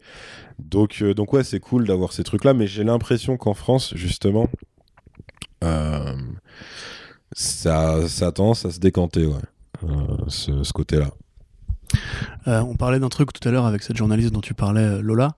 Ouais. On va dire de manière très grossière, le sexisme dans la presse rap. Il y a dossier ah, dans la presse rap Ouais, dans la presse rap, ouais. Ou alors peut-être même le fait qu'entre guillemets le sujet du sexisme soit traité que par les généralistes dès qu'ils voient une punchline un peu, un peu vénère. Mmh par rapport justement aux spécialisés qui eux peut-être ont l'habitude ou connaissent les codes et du coup vont pas en parler est-ce que euh, c'est un truc que tu considères qui doit évoluer ou? Bah alors le truc c'est que moi je m'estime mal placé tu vois parce que bah, vu que je suis pas je suis pas une en tant que fan Capote ces euh. problèmes là bah oui puis j'ai moi-même harcelé des milliers de, femmes donc euh, non bah ouais je pense que c'est un problème parce que si c'est un problème dans toutes les autres presses c'est enfin il y a aucune raison que la presse rap soit une sorte d'oasis au milieu où tout va bien. Donc euh, ouais je pense que c'est un problème forcément. Euh, après euh, je pense que c'est parce qu'en fait moi je te dirais bien il n'y a pas assez de journalistes meufs rap. Journalistes rap meufs enfin bref mais, mais en même temps, dans les autres presses, je vois pas non plus spécialement beaucoup de meufs. Donc je sais pas si on est au diapason euh. du reste de, de la presse française ou si on est encore pire. Là, pour le coup, j'ai pas, euh, j'ai pas la notion. Euh, après, après c'est vrai que je te dirais que ça manque de. Parce que dans, dans les journalistes rap vachement identifiés, j'ai quand même l'impression qu'il y a très peu de meufs alors même que t'en as qui font genre le même, exactement le même travail, tu vois, mais qui sont juste pas spécialement, euh, ouais, pas identifiés, pas mis en avant. Donc ouais, à ce niveau-là, ouais. Euh, et après, euh, et après, je pense que ouais, ça doit venir, ça doit venir d'au-dessus. C'est-à-dire que tu, tu, dois, tu dois toujours avoir cette espèce de regard. déjà que vu qu'un journaliste rap est vu de manière condescendante, je pense qu'une jour, une journaliste rap doit vraiment être vue comme une groupie de base en fait. Et que du coup bah ça c'est encore pire forcément euh, parce que, en gros, si toi, t'es vu comme un teubé, tu vois, c'est déjà pas, glorieux. Je dis, ah ouais, t'es journaliste rap, ouais, bon, bon ouais, t'es un peu un attardé. C'est voilà, une meuf, genre, ah d'accord, ouais, en gros, t'es une groupie en loge, quoi, tu vois. Donc, euh, ouais, je pense que, je pense que oui, ça doit être forcément. De toute façon, tout doit être forcément pire pour les meufs. Donc, euh, moi, perso, je serais une meuf, je serais déprimé ou énervé toute l'année, tu vois. Parce que, je sais pas, c'est la seule partie de la population qui est traitée comme une minorité, alors que c'est pas une minorité. Donc, euh, déjà, rien que ça, c'est un truc énorme pour moi. c'est vrai qu'on a un peu le même problème dans la presse comics, si tant est qu'on puisse parler de presse comics justement, même c'était le cas dans le jeu vidéo aussi en fait. Beaucoup de milieux assez masculins où quand une nana débarque, entre guillemets, il y a plus de, de stéréotypes sur le côté, elle va, elle va rien y connaître forcément parce que justement on est entre couilles et on, sait mieux qu'elle, tu vois. Ouais, ça je pense que tu l'as. Euh, enfin non, ça je suis sûr que tu l'as. Euh, parce que t'avais... avais euh, Enfin, tu vois, t'as toujours ce truc, ah ouais, les meufs et le rap, ou des gens, juste quand ils sont pas d'accord, avec un journaliste rap, bah, même ils peuvent l'insulter, tu vois, mais je trouve ça plus noble que juste répondre euh, cuisine, tu vois. Mais ça, et ça, c'est vraiment, des, c'est vraiment des trucs qui arrivent quand une meuf donne son avis sur un réseau social. T'as as vraiment le même euh, cuisine avec la flèche ou, euh, ou, ou, un screen avec marqué genre comment ne pas être misogyne après ça. Enfin, tu vois vraiment des trucs comme ça tout le temps, tout le temps. Donc ouais, ouais, ouais, ouais, ouais, ouais c'est, sûrement pire. Et après, euh, en privé, euh, je sais quoi, elle se mange des trucs qui sont, qui sont pas jolis, quoi, tu vois. Que ce soit en, message privé, en commentaire, en ce que tu veux. Ou c'est ouais, c'est soit des trucs t'es moche, soit des trucs tu suces. en général, ça tourne autour de deux blagues, hein, donc. Euh, enfin, de deux blagues, de deux attaques, quoi. Mmh. Toi, sur After Rap, il y a eu Pauline notamment, et Wafa. Euh, Wafa et Narges. Narges, ouais, tout à fait. Et euh, il y avait Amy, la présentatrice. Mais Amy étant. Euh, donc, c'était l'ancienne présentatrice. vu qu'elle avait ce rôle de, de, de, host, on va dire, elle était un peu extraite du truc parce que du coup, elle donnait pas spécialement son avis. Mais effectivement, tu voyais que une meuf qui donne son avis, ouais, c'était. tu vois, même sur des, mais sur des critères complètement arbitraires, quoi, tu vois. Donc, ouais, ouais, il y a, y, a, y a clairement. Elles t'en ont parlé de ça Genre, euh, parce que ça, ça, a quand même duré assez longtemps, Pauline, sur euh, After Rap. Ouais, Pauline, elle nous en parlait. Euh, même moi, je lui disais d'arrêter de lire les commentaires, quoi, que ça servait à rien. Parce que, bah, moi, après, bah, je pense que vous, le savez, moi, j'ai une politique sur les commentaires où c'est genre, c'est cool que ça existe, mais, mais j'en ai vraiment rien à foutre. Enfin, je bah, j'ai pas de temps à consacrer, en fait. Ouais, on a, c'est, un peu, moi, ce qui m'a, ce qui m'a fait perdre beaucoup trop de temps ces trois dernières années, c'est de prêter attention aux, commentaires. en, fait, c'est, un peu con parce qu'on dit dans, dans les fins de, de, nos podcasts toujours, bah voilà, vos retours sont les bienvenus et à la limite, on a, on a aussi des retours critiques qu'on lit, sur lesquels on mmh. discute et, et moi, j'apprécie. Après, oui, de façon plus générale.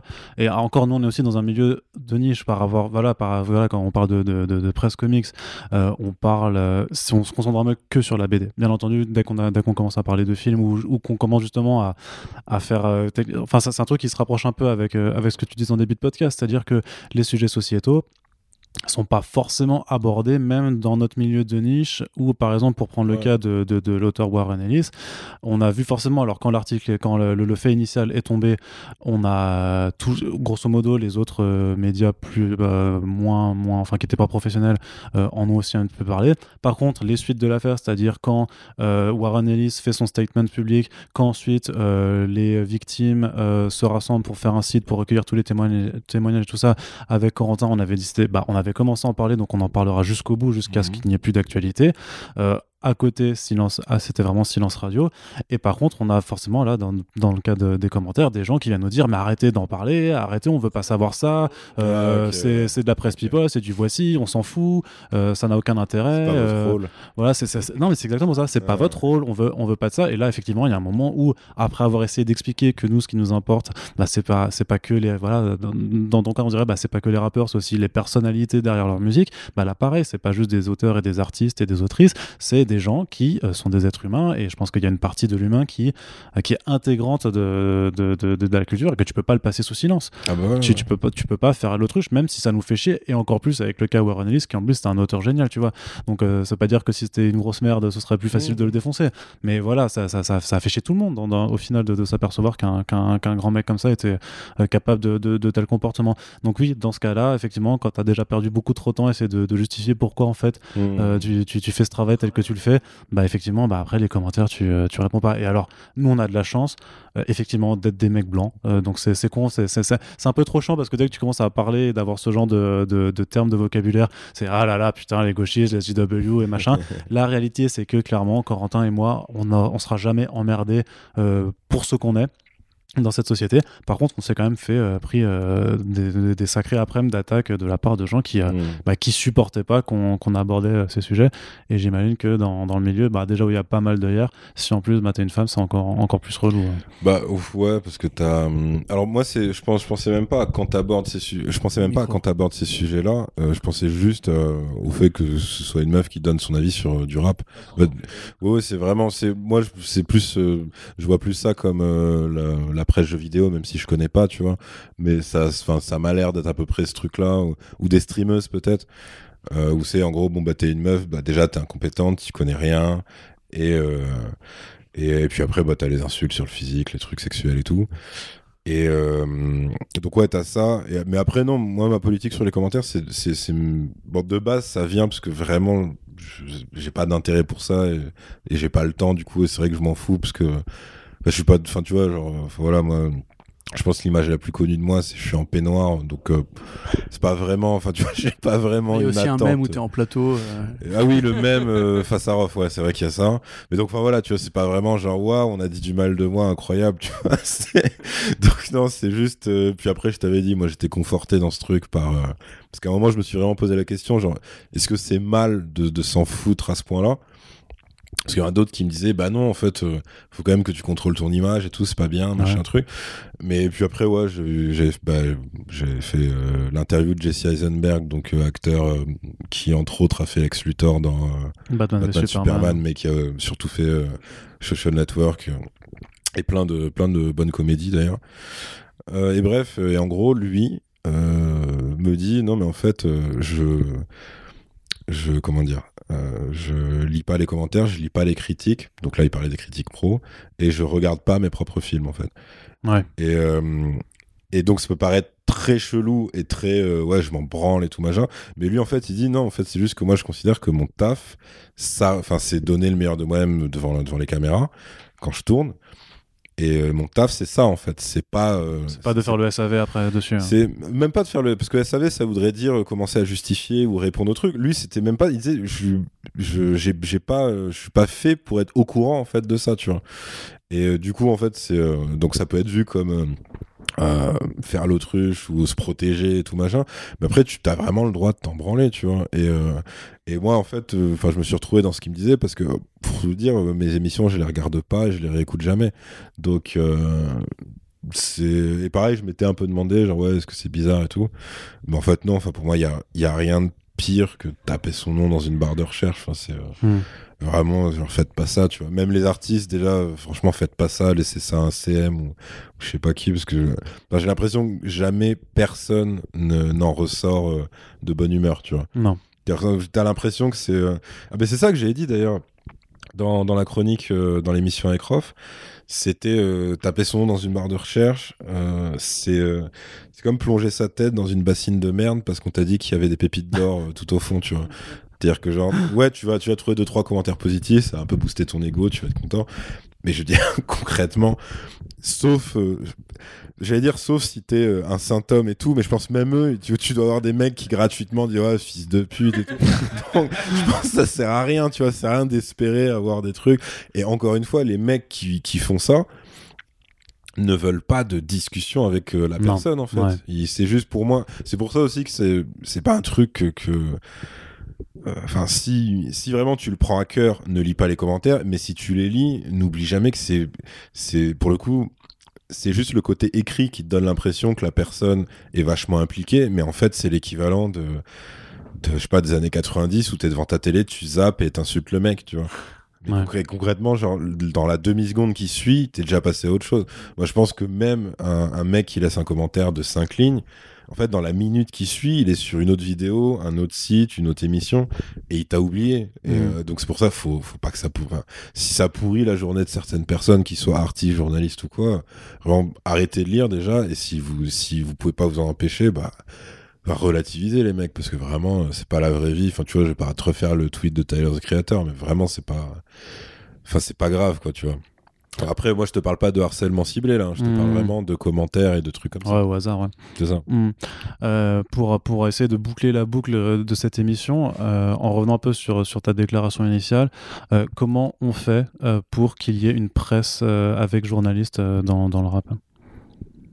Bah alors, moi, si tu veux, je suis, je suis assez, je suis assez observateur en fait pour voir euh, ce qui va pas, mais je suis pas du tout assez intelligent pour euh, pour y pour trouver proposer des solutions. Donc euh, non, bah moi je te dirais que plus l'image du rap dans dans ce pays va évoluer et plus tu tu auras en fait une vraie presse rap parce qu'en fait c'est ça c'est ça la base de tout c'est-à-dire que si tu as une musique qui commence à être vachement respectée bah forcément euh, tu vas trouver d'autres sources économiques donc ça va te donner un peu plus d'indépendance par rapport à ce que tu peux faire ou pas. Euh, donc euh, ça ce serait le premier point mais ça c'est bah, c'est super lent parce qu'on est en France et que c'est comme ça. Mais après alors ça c'est un truc le problème c'est que je peux pas en parler en détail mais en fait moi je bosse sur un truc qui pour le coup est ultra institutionnel. Genre c'est c'est genre à base d'expos de musées et de trucs sur euh, l'histoire euh, du hip-hop en France en gros tu vois. Donc il y a même euh, au plus haut niveau entre guillemets tu vois des des trucs qui se lancent. Et en fait ils se lancent parce que t'as hum, pour deux trucs. Parce que t'as un peu un renouvellement des générations. C'est-à-dire des mecs qui ont pris des tafs dans des structures publiques culturelles ultra classiques traditionnelles ce que tu veux mais qui en fait ont eu un amour du rap tu vois voire même de la culture hip-hop en l'occurrence et, euh, et parce que en face, les interlocuteurs qui, eux, n'ont pas bougé, bougeront jamais, tu vois, concrètement, parce que bah, plus tu tapes haut dans une hiérarchie, et plus je pense que t'as, voilà, t'as moins de chances de, trouver euh, quelqu'un qui te ressemble, tu vois, en gros. Euh, mais même ces interlocuteurs-là sont, sont devenus un peu plus à l'écoute au fil du temps. Donc, par rapport à ça, ouais, ça, ça se décante un petit peu. Par contre, ouais, c'est super lent. Euh, et puis après, il y a le truc aussi, c'est que il faut se déshabituer en fait. euh, Enfin, c'est super compliqué de perdre une habitude en fait. Et quand euh, quand t'as ouais, quand je te disais 95-99% euh, des médias rap qui fonctionnent comme ça depuis le début de leur existence, c'est c'est super c'est super casse-gueule, tu vois, de de de- D'essayer de d'imposer, bouger, euh, ouais, ouais, de, faire de une vois, rupture avec cette façon de ça, fonctionner. tu hein. vois. Toi, t'as jamais eu envie de créer ton média? Non, parce que je suis un branleur. Ouais, ok. un branleur et en plus euh, euh, ça pour le coup ça demande du bif et surtout beaucoup beaucoup beaucoup de temps en fait Euh, et moi vraiment j'étais je suis toujours dans une logique où en fait tout ce que je fais doit être bah doit doit être payé en fait donc donc voilà non autant j'ai après euh, je rechigne pas à, à filer des coups de main que ce soit des médias qui se lancent bah, ou euh, des clodos comme vous Par exemple, ouais, on t'a- pas trop vu retweeter euh, First Print hein, entre- pour l'instant. c'est euh, vrai c'est vrai bah, bah, je, je retweeterai Et tu ne me suis toujours pas sur Twitter d'ailleurs. hein, Ouais, mais à- ça c'est normal Quel bâtard. mais euh, non je pense que ça monter son média euh, le truc c'est que là je vois, je vois pas de débouché suffisant à moins d'avoir une espèce de mécène euh, derrière toi ou quoi mais donc si c'est pour reproduire les défauts parce que ouais sous prétexte de manque d'argent allez une fois je vais faire une OP puis une deuxième puis une troisième puis, puis, euh, au final en après, vrai, je faut, faut, baser autres. sur l'abonnement techniquement et revenir un peu à ce que. Il y a, y a plus de presse papier, enfin, il y, a- y en a eu. Il y a, y a eu de la presse il y a- papier rap, il y en a. Il y a vite fait. euh, Il y en a crois qu'il un encore truc qui s'appelle International Hip Hop, mais je sais pas tous les combien ça sort, euh, qui est complètement indé. Euh, en presse. Bon, après, j'imagine- toujours RAP. Ouais. mais euh, qui, qui pour le coup est dans euh, le circuit promo traditionnel vraiment. Oui, parce qu'en ma- en, en même temps, bon, euh, faut soit le, le vendre, soit, soit en fait compter sur le fait que tu, tu t'es, tout est revenu de l'abonnement, mais sinon en fait, bah, tu vas mettre des encores publicitaires. Et là, on revient au même problème de, ben voilà, c'est les distri- enfin c'est les, les labels qui en fait te donnent les sous pour produire ton, ton journal. Après, je pense qu'il peut y avoir par contre des, des trucs euh, ponctuels, Euh, même si c'est vrai que c'est pas trop trop la culture de la presse rap, mais euh, ça tu peux, tu vois, comme dans dans d'autres styles de presse culturelle, tu vois, des fois ils font. j'ai l'impression que alors je, je connais pas le, le titre de, de ça mais mais je crois que c'est le point une fois tous les six mois genre ils font une sorte de MOOC euh, sur euh, une thématique culturelle un truc euh, C'est le point pop avec ces hors-séries, sinon peut-être un truc comme je ça. sais pas, honnêtement, je connais pas assez. Hmm. Mais, euh, mais tu vois, de faire, de faire un truc qui est, qui est un peu événementialisé, mais qui est pas du tout, euh, tu vois, ni mensuel, ni quoi que ce soit. Euh, mais c'est vrai quoi, c'est, bah, nous, on est quand même vachement, ouais, on est vachement dans Internet, hein, quand même. Parce que c'est plus simple, euh, t'as pas, t'as pas la contrainte, bah, t'as pas la contrainte physique, parce que non seulement faut imprimer, faut trouver ensuite les points de vente, enfin c'est le, circuit papier, tu vois, si, surtout si t'es extérieur au truc, c'est, ça paraît, ça paraît ultra dur à, assumer derrière. Donc euh, voilà, ça c'est un peu, euh, c'est un peu un truc euh, peut-être qui manque. Ah, puis après, je pense que t'as la hantise de ouais, mais est-ce que vraiment le public rap, qui lui alors est encore moins habitué euh, Ouais, depuis je sais plus combien d'années, euh, enfin, la, la disparition. Enfin, pas. pas magazine, ça date, ouais, c'est ça. Et de la même façon, en fait, euh, maintenant que tu as une habitude, je sais pas, on va dire 100% euh, numérique, comment est-ce que tu fais ça, pour re- remédier à ça? Je veux dire, à l'époque, tu sais, tu avais aussi. Enfin, bon, ça, ça sera un tout, autre, un, tout autre, un tout autre sujet sur la presse musique où la- l'argument de vente avant le- l'explosion d'Internet, c'était de mettre des CD avec des, les, les- les- les titres des nouveaux trucs euh, qui, qui débarquer, tu vois, un petit peu en Oui, avant-première. oui, oui. Mais ça, je veux dire, ça n'a plus aucun sens maintenant euh, à l'heure du streaming, Ah ouais, encore non, moins à l'heure du c'est- streaming. Donc, euh, à part proposer peut-être ouais, des, des albums limités, tout ça, mais bon, c'est c'est pas un truc que tu peux appliquer à c'est un service de presse. Bah, c'est-à-dire en fait, c'est bien, on est en train de dire qu'en fait, c'est impossible de, de changer le truc. Non, mais en fait, je pense que c'est possible maintenant sur, sur une niche comme le rap. euh, c'est en gros, imaginons par exemple que tu, tu tentes de faire genre un society du rap, tu vois, ou un Ouais. SoFoot du rap. Avec du coup qu'on- un- un- une double enquête sur moi à la squale sur deux mois. sur- pendant voilà, l'été. sur- on, a, on a enquêté 4 ans euh, sur Pierre Bélanger et tout machin, mais en gros, euh, non, en fait, euh, ça marche parce que bah, Society, c'est du généraliste. Et SoFoot, c'est un sport qui est quand même ultra populaire, qui, qui touche vraiment, vraiment, vraiment beaucoup de gens. Qui... Et surtout, c'est international, tu vois. Donc, euh, si tu essayes de faire ça en rap, je pense que c'est normal que les gens aient un peu peur parce que tu vas dire, ouais, mais ok, mais alors nous, euh, on s'adresse pas à un aussi gros public, c'est pas aussi massif. Donc, si on fait un truc vraiment qualitatif, et qu'au final, ouais, euh, je sais pas, tu vends euh, peut-être euh, 500 exemplaires, euh, enfin, tu vois, c'est compliqué parce que, et du coup, après, bah, tu pourras, parce que, enfin, Society, c'est quand même des gens qui peuvent, tu vois, faire des voyages de presse pour leur enquête, faire des vrais trucs construits, euh, interviewer des, tu vois, des, des gens que personne n'interviewe, mais, mais c'est pas eux qui viennent à toi parce que justement, c'est pas de la promo. Ouais. Euh, sauf foot, c'est un peu pareil. Je, je connais pas assez, mais t'as des trucs un peu déterrés et tout machin. Euh, si tu veux faire ça pour le rap, bah, ça veut vraiment dire que ouais, faut que tu mettes la main à la poche. Et donc pour ça, faut que tu sois rentable. En fait, c'est triste, Mm. mais euh, je pense que ouais, c'est ça qui bloque pas mal. Après, ouais, comme tu dis, hein, peut-être euh, habituer les gens à payer une sorte d'abonnement, même numérique, ou tu sais, de faire un système de tips, ou j'en sais rien. Tu vois, je connais pas assez ces, ces trucs, euh, tout ce qui est crowdfunding, je connais rien. Mais euh, peut-être que c'est ça euh, la solution pour être indé, tu vois, parce qu'après tout, euh, bah, Street Press, c'est ça, tu vois, ils ont fait plusieurs opérations de crowdfunding euh, en justifiant le truc à chaque fois, quoi. Euh, et je pense que c'est ça qui leur donne le- leur vraie indépendance. Euh, Mediapart, c'est sur abonnement. Ouais. Donc voilà, tu vois. Et, et oui, alors en plus, même la presse papier traditionnelle, vu qu'ils sont tous cassés la gueule, donc ils sont mis à mort sur. euh, bah, ils ont chacun un site internet qui est vachement fourni. Mais sur ce site, bah, t'as une partie ouais, gratuite et tout. Et t'as toujours des trucs réservés, aux aux- réservés aux abonnés. Et voilà, tu vois, maintenant, alors, je sais, bah, tu vois, faudrait limite faire une étude stat. euh, Ouais, moi, ouais. C'est pas mon, c'est pas du tout. euh, Non, non, non, non. moi, j'ai fait un bac L, hein, donc vraiment. euh, mais euh, est-ce que c'est possible ou pas avec le public rap? Euh, Vraiment, je sais pas. Mais euh, pourquoi pas hein. Ouais. Bah écoute, je propose qu'on termine sur euh, cette incertitude matinée d'espoir. Euh, en tout cas, j'ai envie de dire, parce que bien sûr, euh, Yerim, tu es connu pour ce, ce, ce, positivisme de, de l'enfer. Hein. On m'appelle l'optimiste dans le milieu. Complètement. c'est pas, du. on m'appelle comme ça dans les boîtes à partous. c'est mieux, c'est mieux. Euh, et voilà, bah du coup, on va, on va, voilà, on va terminer là-dessus. Euh, Yerim, de toute façon, bah, on a été ultra content de te recevoir. Donc vraiment, je, je, te remercie, même si tu ne retweets pas. Parce, que, je suis pas payé. C'est ça. Bah, oui, mais Pourquoi tu... crois que je retweete plus les rap jeux Parce ah. que je suis Red Bull ne me paie pas pour ça. D'accord, ok. Bon, bah je te passerai 10 balles pour, pour un RT. je sais pas quels sont tes tarifs, on verra ça.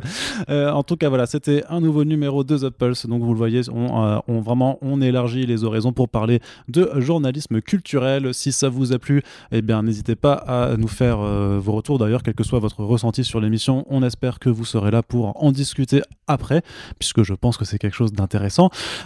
N'oubliez pas que les partages, c'est ce qui fait la vie et qui permettra de faire vivre notre podcast et nos émissions. Donc allez-y sur tous les réseaux, parlez-en autour de vous. Et là, maman, même ça brasse bien plus large que la culture. Donc, euh, Irim, tu, euh, tu feras un petit clin d'œil à tous tes potes du rap pour dire bah regardez, j'ai pas, j'ai parlé de ça dans un podcast tenu par deux cons qui parlent de comics. Sinon, voilà, ça sera le petit coup de pouce qui va bien. Et on vous rappelle et ça rejoint un peu la, la, fin de notre discussion également que nous sommes sur Tipeee, que voilà, vous pouvez ah. aider à soutenir un média indépendant, en tout cas qui veut se professionnaliser et devenir indépendant. Donc c'est ouvert tous les jours à partir de n'importe quel montant. Et pour 1000 euros, vous aurez une photo de Yerim dans les boîtes à partout, justement. Allez, euh, on se donne rendez-vous très très bientôt pour le prochain numéro de The Pulse. On coûte bien vous vous emmener euh, sur tous les horizons culturels possibles. Et donc on vous dit à très bientôt. Salut Salut